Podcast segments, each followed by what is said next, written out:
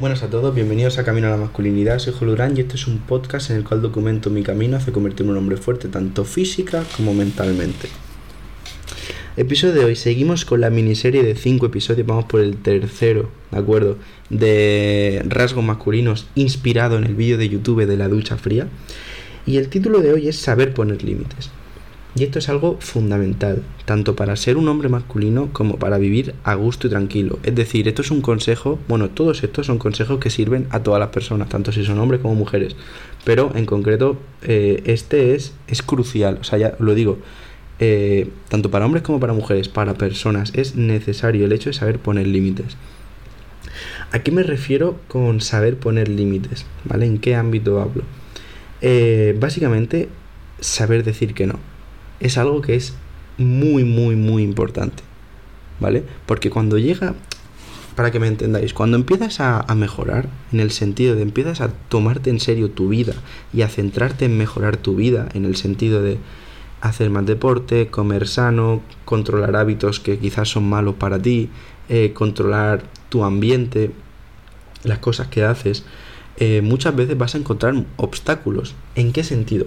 Obstáculos en el sentido de que a lo mejor un día que tú quieras descansar te digan de salir de fiesta, eh, que te digan de hacer algo que no quieres hacer, eh, simplemente situaciones en las cuales prefieres no hacer nada o hacer lo que tengas que hacer que tú quieras hacer, sea por el motivo que sea.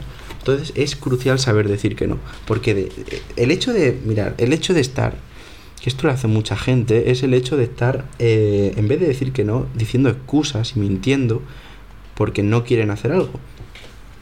Pero para quedar bien, supuestamente, dicen que no quieren, o sea, que ponen excusas. No, es que tengo tal cosa, bueno, básicamente mienten.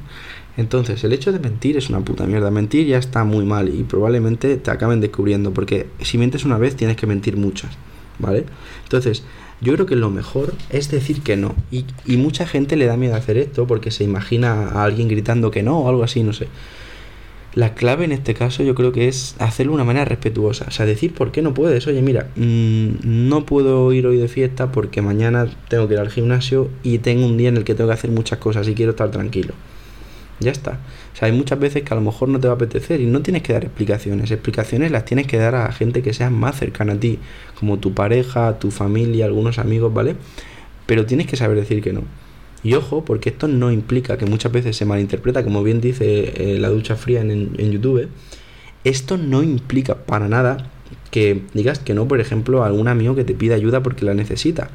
Es cierto que hay veces que tienes que ayudar a alguien y no te apetece hacerlo, pero no por ello dices que no, ¿vale? Si un amigo tuyo viene en tu búsqueda porque necesita tuyo de verdad, pues lo más normal es que se la des. Obviamente cada caso es diferente, pero eso no es una opción de decir que no, en el sentido de que cuando hablamos de decir que no y de poner límites son respecto a cosas diferentes de eso, ¿vale? Cosas por lo que se he dicho, ir a tomar algo, jugar a lo que sea, a lo mejor no te apetece, entonces tienes que saber decir que no.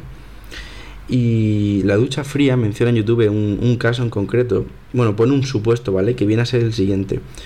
Si vas a perder algo, es decir, vas a tener algún algo negativo en el sentido de, por ejemplo, perder un día de gimnasio por hacer algo que no te apetece hacer y no vas a tener ningún beneficio con ese plan o cosa, lo que sea, lo mejor es decir que no. Obviamente, como he dicho antes, cambia en cada caso, pero lo mejor ante esa situación es decir que no.